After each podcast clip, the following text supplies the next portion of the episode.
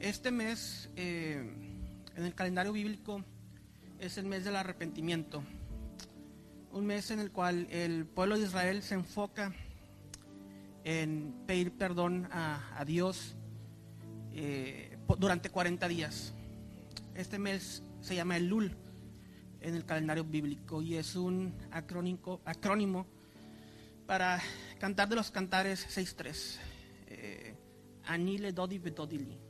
Yo soy de mi amado y mi amado es mío.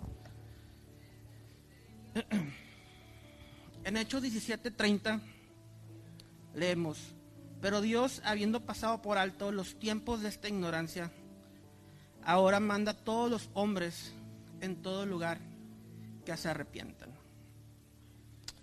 Y estos 40 días el pueblo de Israel suena eh, la trompeta, la trompeta de Dios, lo que se conoce como el, shofar.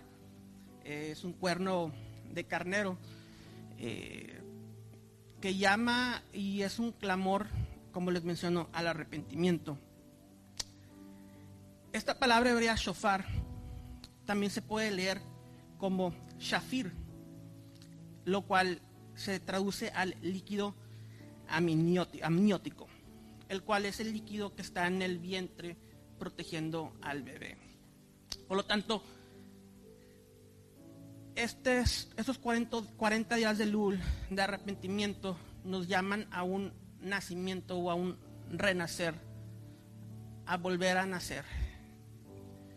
En Juan capítulo 3, Nicodemo le pregunta a, a Jesús, hablando del volver a nacer, pero tengo que volver a entrar al vientre de mi madre a lo que Yeshua le, había mencionado. De cierto, es cierto, te digo que el que no naciera de nuevo no puede ver el reino de Dios. Juan 3.3. Entonces este concepto de, arrepentimiento, de sonar el chofar en estos 40 días, nos habla de volver a nacer en Él. Durante estos 40 días se hace este llamado de arrepentimiento porque culminan en la festividad de la fiesta de las trompetas, Rosh Hashanah, Yom Teruah, donde se suena eh, este shofar 100 veces y es también conocido como el Año Nuevo Bíblico, uno de los años nuevos bíblicos. Pero lo interesante aquí, por lo cual se pide perdón, arrepentimiento de pecados para el pueblo, es porque se dice que el rey está en el campo. Usualmente un rey está en su trono para poder llegar a él. Tienes que pasar por personas, por citas, pero en estos días el rey está cerca del pueblo, está con nosotros. Yeshua, continuando en capítulo 3, nos dice, y nadie subió al cielo sino el que descendió del cielo, el Hijo del Hombre que está en el cielo. Entonces vemos que Yeshua le dice a Nicodemo que él descendió del cielo, él se acercó a nosotros, así como en el Lul, en estos meses de arrepentimiento, el rey se, dice que está en el campo, Yeshua está en el campo, Yeshua tiene un acercamiento a nosotros. Jesús, no tenemos que ir por todos estos eh, intermediarios o procedimientos más que por el mismo rey de reyes, el cual se acerca a nosotros para escuchar nuestro, nuestro clamor. Yeshua hablaba Jesús acerca de arrepentimiento, Mateo 4, 17. Arrepiéntanse porque el reino de los cielos está, está cerca. Arrepentimiento en, en hebreo es teshuvah. No simplemente arrepentirse de tus pecados, sino que regresar al camino, al camino del, del Señor. Juan 1.9, si confesamos nuestros pecados, Él es fiel y justo para perdonarnos los pecados y para limpiarnos de toda maldad. Esto es el llamado que tiene el Señor para todos nosotros, este sentido de, de de arrepentimiento. Isaías 1.8, si nuestros pecados fueran rojos como el carmesí, vendrán a ser como lana blanca.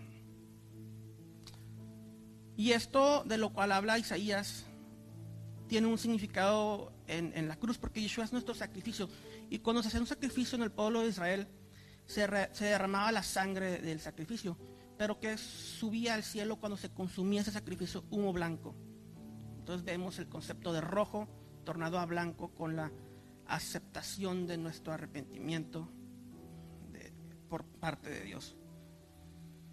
Y continúa Jesús en Juan 3:16, porque de tal manera amó Dios al mundo que ha dado a su, hijo, a su hijo unigénito para que todo aquel que en él cree no se pierda, más tenga vida eterna. Vemos este concepto de amor para acercarnos a Dios. Juan 17, 24.